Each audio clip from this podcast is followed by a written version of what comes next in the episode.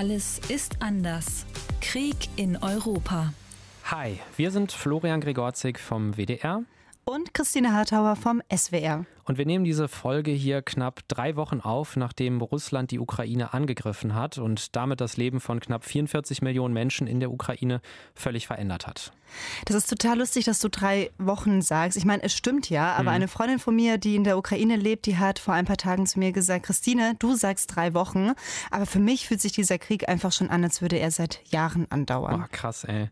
Ja, hier im Podcast Alles ist anders, Krieg in Europa, besprechen wir ja in jeder Folge einen anderen Aspekt dieses Krieges Krieges, vor allen Dingen auch abseits vom Tagesgeschehen, einfach auch um besser verstehen zu können, was da gerade eigentlich vor sich geht. Und heute wollen wir drauf schauen, was macht so eine Ausnahmesituation wie ein Krieg in der Ukraine mit den Menschen. Und dafür haben wir einerseits natürlich mit den Leuten vor Ort selbst gesprochen, aber auch mit einer Psychologin und einem Sozialpsychologen.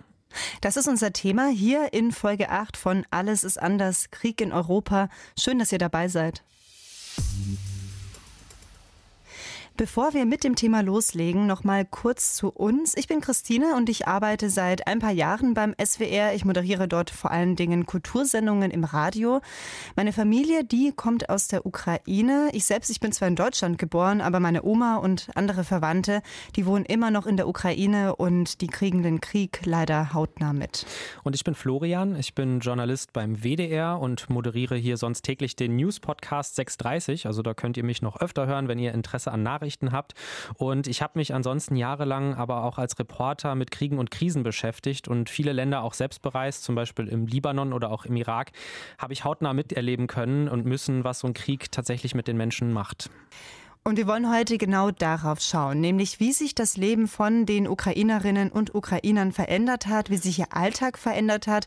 Und wir blicken darauf mit einer Psychologin und einem Sozialpsychologen und schauen uns mit denen an, was für Muster dabei erkennbar sind. Christine, vielleicht fängst du erstmal so ein bisschen an zu erzählen, weil du warst ja wirklich in den letzten Tagen sehr viel in Kontakt mit Menschen in der Ukraine. Was war da so dein Eindruck? Ich habe mit einigen Menschen gesprochen, die auch in so ganz unterschiedlichen Teilen der Ukraine leben. Also mit Menschen, die zum Beispiel in Kiew bleiben und dort unglaubliche Arbeit als Ehrenamtliche leisten. Von ihrer Geschichte werden wir auch gleich noch etwas hören. Aber ich habe vor allen Dingen mit meiner Freundin Julia gesprochen. Die ist 19 Jahre alt und studiert eigentlich in Lviv. Das ist also auf Deutsch Lemberg die Stadt. Da studiert sie eigentlich Englisch. Aber schon seit der Corona-Pandemie und seitdem sie Online-Kurse hat, ist sie wieder meistens bei ihren Eltern die leben in Ternopil, das ist ungefähr 130 Kilometer weiter östlich von Lviv.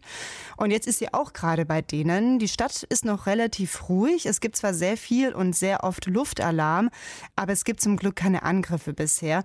Und gerade weil es so ruhig in Ternopil ist, während woanders in der Ukraine Menschen alles verlieren, auch ihr Leben, war es für Julia am Anfang ziemlich schwer, für sich selbst herauszufinden, wie sie damit umgehen soll. At first it was really difficult to even like read a joke or to like find something funny because instant thought that people are struggling there and you are here kind of safe in you should not be happy. Ja, Julia sagt, am Anfang sei es für sie schwer gewesen, überhaupt mal glücklich zu sein, überhaupt mal einen glücklichen Moment zu haben oder etwas Lustiges zu sehen oder zu lesen. Aber im ukrainischen TV, da sind auch immer wieder Psychologen und Psychologinnen zu Gast und die haben auch gesagt, dass man auch auf sich selbst acht geben muss, dass man sich auch mal um sich selbst kümmern sollte und nicht nur um die, die auch wirklich verletzt sind. Es gibt ja auch ganz verschiedene Arten, wie Menschen in der Ukraine gerade äh, mit diesem Krieg umgehen müssen. Ne? Das muss man ja vielleicht am Anfang noch mal einmal kurz sagen. Denn ähm, der Krieg ist nicht überall gleich intensiv. Also ganz im Osten, also dem Teil, der direkt an Russland grenzt und vor allen Dingen auch ganz im Süden, dem Teil, der an die Krim grenzt, da wird sehr, sehr viel und sehr stark gekämpft. Da werden auch ganze Städte eingeschlossen, also eingekesselt und zerbombt. Und ähnliches passiert auch gerade rund um die Hauptstadt Kiew. Aber es gibt eben auch Städte im Westen des Landes, wo es bisher glücklicherweise relativ ruhig ist, wo es wenige bis es gar keine Raketen gibt oder Bomben gibt, die fallen, wo keine Panzer rollen. Und da versuchen eben die Menschen auf ihre ganz eigene Art mit dem Konflikt umzugehen. Das kenne ich auch aus meiner Familie. Meine Oma, die hilft zum Beispiel anderen Familienmitgliedern. Sie wohnt in einem Dorf am Stadtrand von Ternopil, allein in einem großen Haus mit einem großen Garten. Und sie hat jetzt Familienmitglieder aus Kiew bei sich aufgenommen. Das ist meine Großcousine Irina und ihre Tochter und noch eine andere Frau mit deren Sohn. Das sind jetzt also drei Frauen und zwei zwei Kinder. Die Kinder, die haben Online-Unterricht. Ich meine, das kennen die ja schon seit Corona. Das geht mhm. ja sozusagen weiter.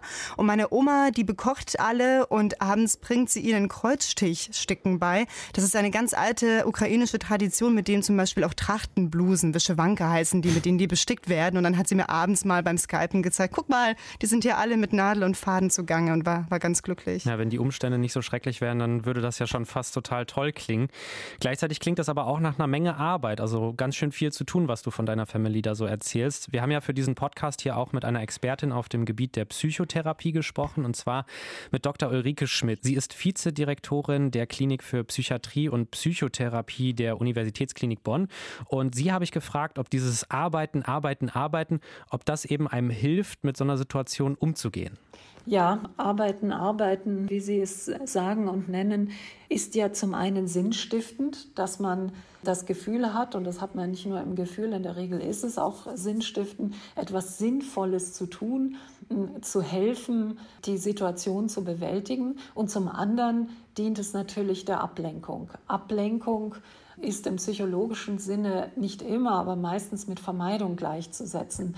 Das heißt, wenn man sich ablenkt, wenn man es schafft, eine Tätigkeit zu finden, die einen von den Gedanken, von den Ängsten, von den Symptomen eben ablenkt, dann kann man diese Situation besser bewältigen. Ja, Julia hatte auch für sich einen Weg gefunden, wie sie sich ablenken kann. Sie hat ja eigentlich noch Online-Uni-Kurse, aber wenn die Zeit es zulässt oder wenn sie überhaupt den Kopf nicht frei hat für ihr Online-Studium, dann geht sie mit ihrer Mutter Tarnnetze weben. Wow.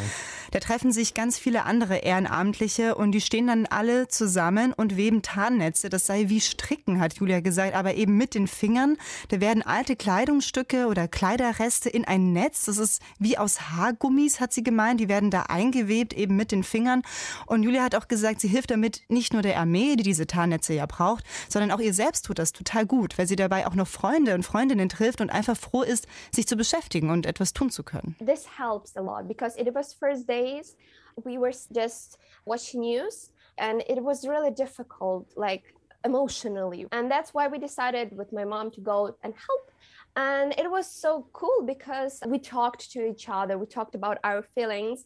And while we're doing that, while we were talking, we managed to do something useful for our army, for our forces.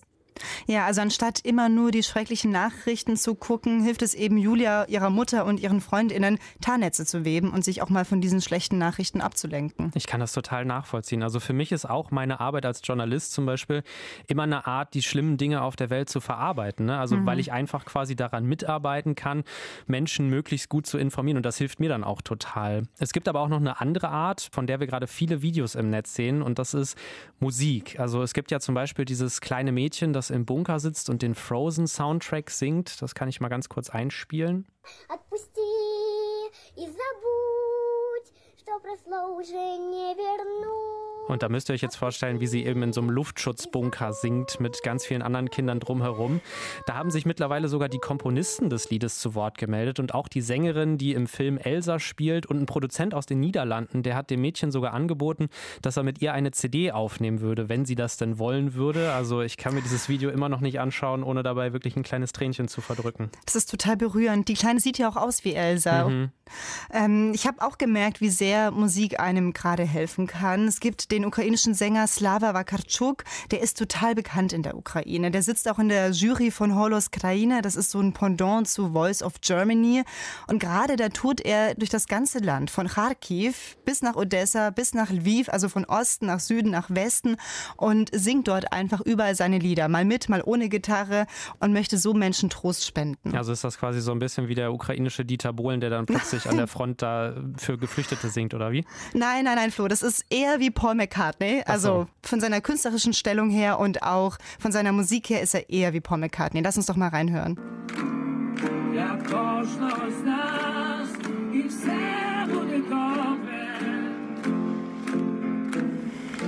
Okay, also man hört auf jeden Fall, die Leute machen mit. Hol uns doch vielleicht mal ab, was sehen wir und hören wir da gerade? Wakarchuk, der sitzt an einem Klavier vor dem Bahnhof in Lviv. Das ist ein Ort, wo sehr viele Geflüchtete aus der ganzen Ukraine ankommen. Und er sitzt da in einem militärgrünen Hoodie und spielt seinen Song Vse bude dobre. Das heißt, alles wird gut auf Deutsch. Und dieses Lied, das gibt schon ganz lange. Das ist ein altes Lied von ihm. Und es ist, war schon immer wie so ein Volkslied. Das haben wir eigentlich auch schon immer abends beim Essen mit Freunden gesungen. Und jetzt ist es so richtig eine Hymne gegen den Krieg in der Ukraine geworden. Auf Social Media habe ich gesehen, wie auf der ganzen Welt auf Demos dieses Lied gesungen und gespielt wurde. Und wenn ich das jetzt auch wieder höre, ich habe total den Ohrwurm. Diese Melodie und diese Stimme von ihm, die sind so schön und es tut einfach gut und es gibt richtig, richtig Hoffnung. Wahnsinn. Sogar die äh, Psychologin, mit der wir gesprochen haben, Ulrike Schmidt, die sagt, dass Musik in solchen Zeiten tatsächlich helfen kann. Gemeinsame Aktivitäten musischer oder nicht musischer Art sind auf jeden Fall förderlich, diese schwere Situation psychisch besser zu verkraften. Und ja, Musik spielt da sicherlich eine große Rolle, schon deshalb, weil man auch länderübergreifend Lieder und Musikstücke kennt, weil auch wenn man äh, die Sprache des anderen nicht sprechen kann, vielleicht gemeinsam eine Melodie singen kann. Musik hat was sehr Verbindendes, in kleinen wie in großen Gruppen. Und ich muss auch sagen, obwohl ich ja kein Ukrainisch verstehen kann, als ich dieses Video und auch diesen Song gehört habe, habe ich total verstanden, was die Leute da gerade ja auch so ein bisschen zusammenhält durch diesen Song.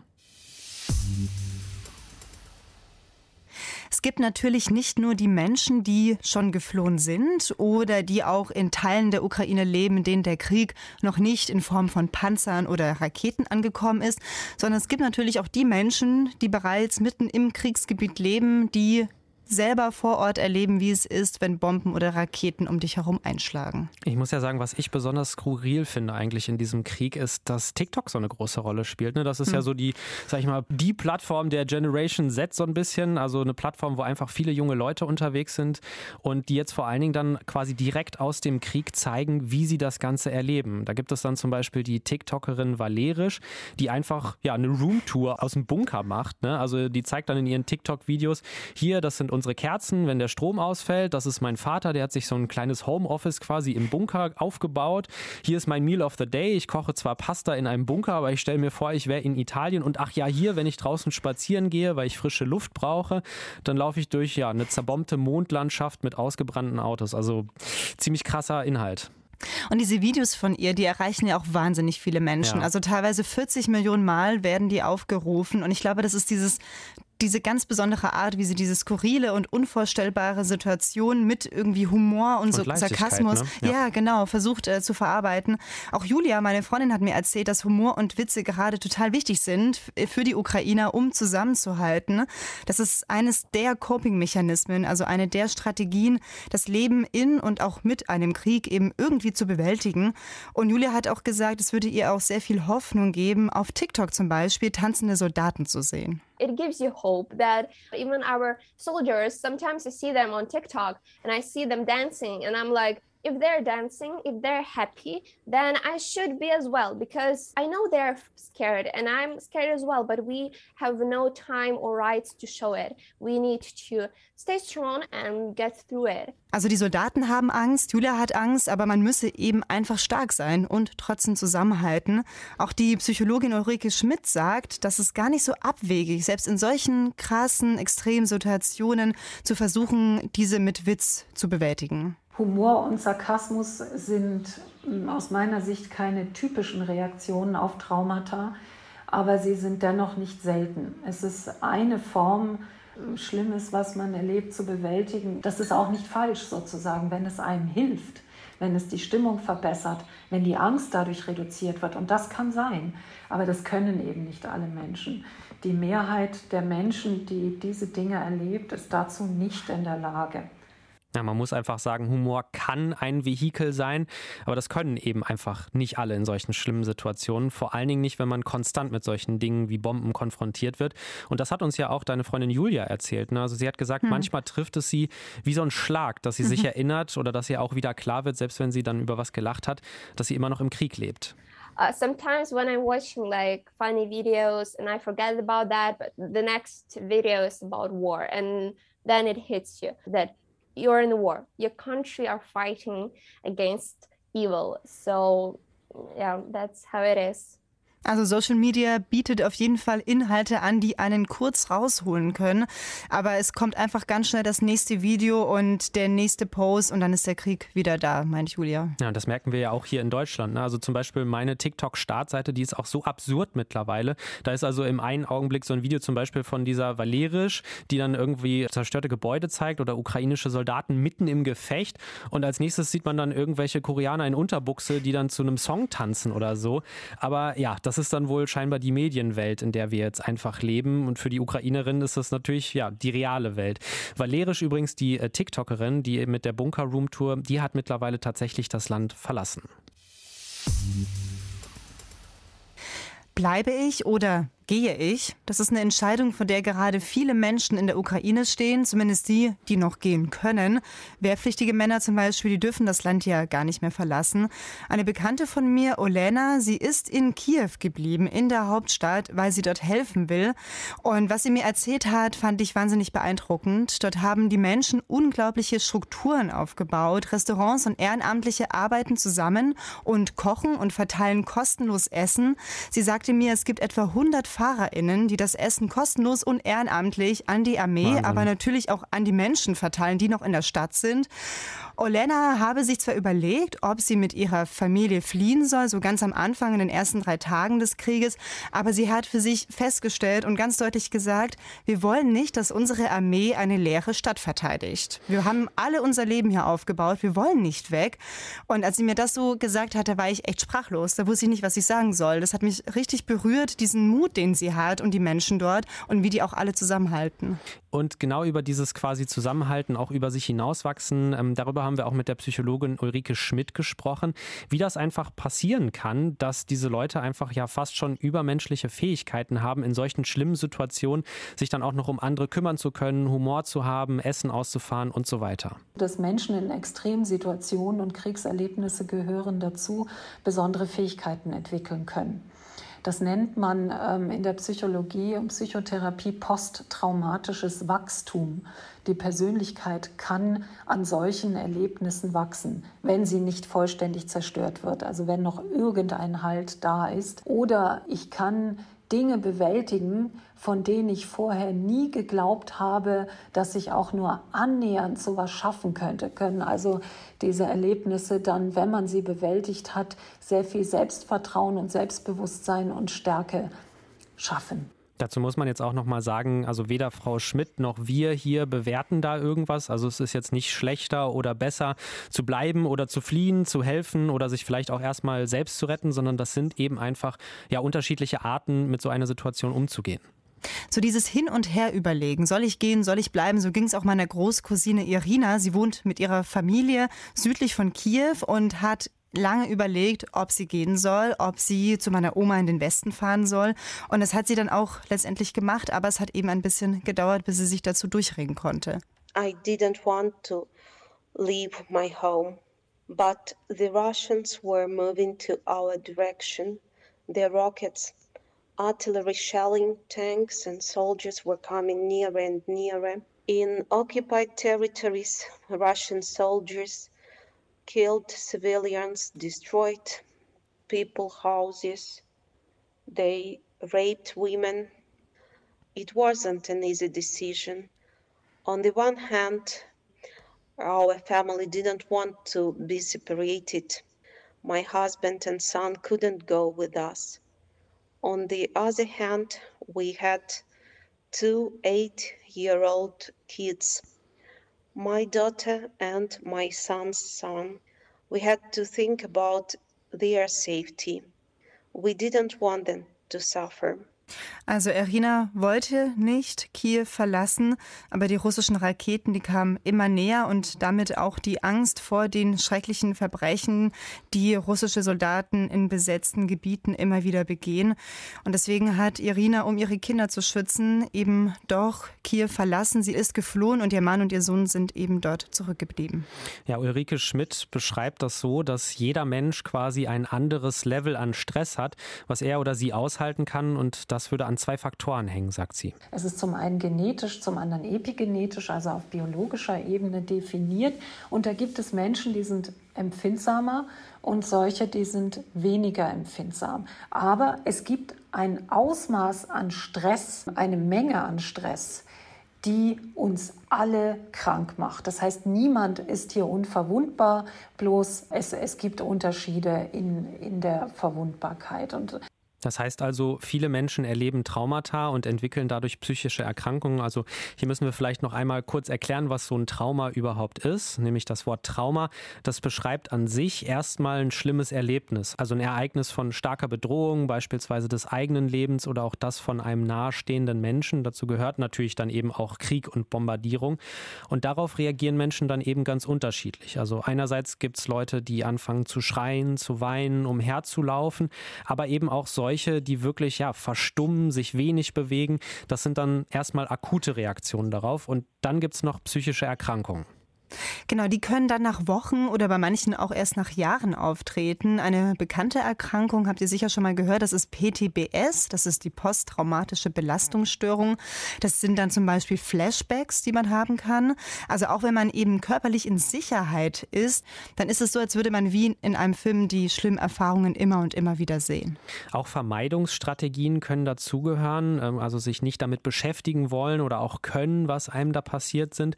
Aber auch zum Beispiel emotional taub zu sein, weil man einfach mit diesen starken Gefühlen, die man gefühlt hat bei diesem Trauma, einfach vorher überwältigt war. Und eine ganz körperliche Sache kann auch sein, dass man zum Beispiel anfängt zu zittern oder dass man total schreckhaft ist infolge von so einem Erlebnis.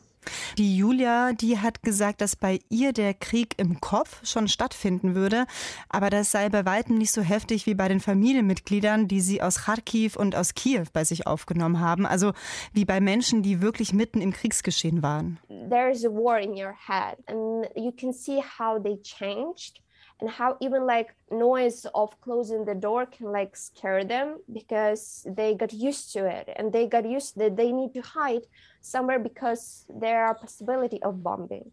Also sobald Julia auch nur eine Tür zu fest zuschlägt, dann erschrecken sich die Bekannten von ihr, die eben aus Kharkiv oder Kiew zu ihrer Familie nach Tschernobyl geflohen sind.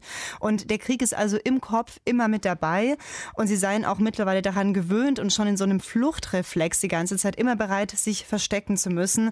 Aber Julia hat auch zu mir gemeint, egal wo du gerade in der Ukraine lebst, du bist einfach im Krieg. Sie seien alle gemeinsam im Krieg. Das sind jetzt also erstmal die ganz direkten Folgen, die auch bei Menschen zurückbleiben können. Aber es gibt ja auch noch was anderes. Also ich sag mal so eine Art Wut, die jetzt viele vor Ort spüren. Einerseits auf Putin, aber eben auch auf die Soldaten, die einfach dafür verantwortlich sind. Und darüber haben wir mit Ulrich Wagner gesprochen. Der ist Sozialpsychologe. Die Ukrainer erleben ja gerade eine massive Bedrohung bis hin zu tatsächlich physischen Vernichtung. Üblicherweise in solchen Situationen nimmt man sowas nicht einfach rational hin, indem man sich selber erklärt, die russischen Soldaten sind ja zum Teil auch nur Wehrpflichtige. Und die werden ja auch zu dem gezwungen, was sie tun, sondern solche furchtbaren Vernichtungs- und Bedrohung, Bedrohungserfahrungen gehen auch mit ideologischen Erklärungen, aber auch mit individuellen, subjektiven Erklärungen einher. Und das bedeutet unweigerlich die Entstehung von Feindbildern die Russen werden für die Ukrainer mehr und mehr zum Feindbild werden. Es werden ihnen Charaktereigenschaften zugeschrieben werden, Brutalität wird ihnen zugeschrieben werden. All das, was wir aus Feindbildern kennen, also so eine tiefgehende Feindschaft, die ja zum Beispiel auch der Präsident der Ukraine, Volodymyr Zelensky, so ein bisschen versucht zu verhindern, indem er immer wieder auch an die russische Bevölkerung appelliert, sich da aber auch nicht in einer zu krassen Rhetorik verfängt, die Russen an sich zu beleidigen oder sowas. Das lässt sich da anscheinend nicht komplett verhindern. Ne? Also das Verhältnis zu Russland ist ja einfach schwierig, sage ich mal, wenn die Menschen, die russischen Soldaten, die einem da gegenüberstehen, einen beschießen und bombardieren. In diese Richtung geht auch das, was Julia zu dem Thema gesagt hat. Sie hat zu mir gesagt, sie habe am Anfang noch versucht, ihre russischen Freundinnen klarzumachen, was gerade in der Ukraine passiert und ihnen auch deutlich zu machen, dass die Ukraine gerade ja kurz vor einer Vernichtung stehen könnte. And I tried for a few days. And when I understood that there's no hope, I just got really angry at them because how could they not understand that like innocent people are dying right now? I truly saying that we will never be like any friends. There will no no relations with them because it is too much, and there's like the end of our story ja, also für Julia ist klar, sie ist so gefrustet von ihren Freundinnen in Russland, sich überhaupt nicht dafür interessieren, was in der Ukraine gerade passiert und sich das auch überhaupt nicht vorstellen wollen. Und sie ist eben so sauer, dass sie sagt, nee, das ist das Ende unserer Geschichte. Ich, werd, ich kann nie wieder mit ihnen befreundet sein.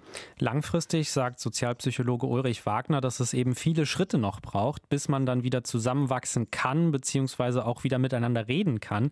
Und in ironischer Weise ist die wirtschaftliche Zusammenarbeit, die ja gerade zum Beispiel auch in Deutschland ein riesiges Streitthema ist, ne? Deutsche Firmen, die irgendwie da in Russland Geld verdienen und andersrum. Er sagt, dass das eine Möglichkeit sein könnte, da am Ende wieder zusammenzufinden. Aber es wird eben auch davon abhängen, ob es gelingt, Gemeinsamkeiten zu entdecken, wieder zu entdecken, mit Russland wieder aufzubauen, auch wirtschaftliche Verbindungen wieder aufzubauen. Solche Gemeinsamkeiten führen immer dazu, dass man anfängt, sich auch als eine gemeinsame Gruppe zu kategorisieren. Das sind wieder solche psychologischen Prozesse. Und die können dann tatsächlich solche Feindbilder helfen zu reduzieren oder ganz zu beseitigen. Allerdings muss man sagen, dass das natürlich Sachen sind, die einfach noch sehr, sehr weit in der Zukunft vor uns liegen. Da muss es dann auch erstmal einen Waffenstillstand oder ein Friedensabkommen geben. Und die Waffen müssten schweigen, aber das tun sie ja gerade eben ganz und gar nicht. Ja, aber da muss ich kurz was hinzufügen, weil Julia hat mir erzählt, dass es Psychologen und Psychologinnen im Fernsehen gibt oder im Radio und die sprechen auch schon darüber. Nämlich, die empfehlen den Menschen, sich ganz genau zu überlegen, was sie machen wollen, sobald der Krieg vorbei ist. Also es steht außer Frage, der Krieg wird vorbeigehen und sie sollen sich überlegen, was sie tun sollen. Und Julia weiß schon ganz genau, was sie machen will und was sie sich wünscht.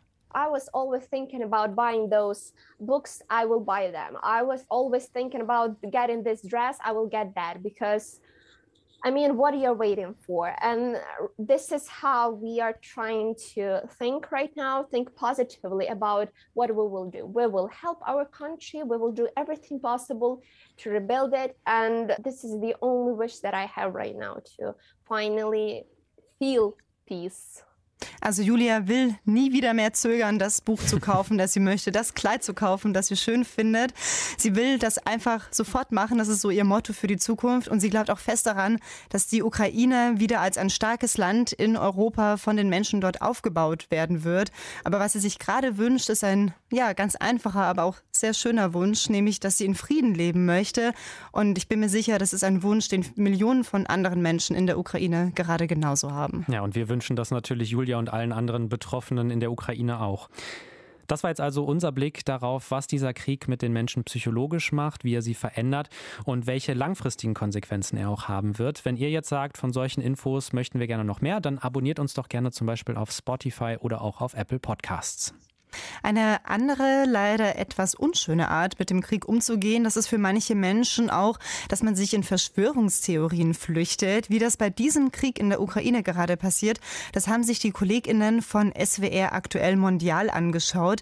Die beschäftigen sich gemeinsam mit der Netzaktivistin Katharina Nokun genau mit dem Thema. Den Link dazu, den packen wir euch in die Show Notes. Wir verabschieden uns jetzt erstmal. Ich bin Florian Gregorzik. Und ich, Christine Hartauer. Und wir sagen Tschüss, bis zum nächsten Mal.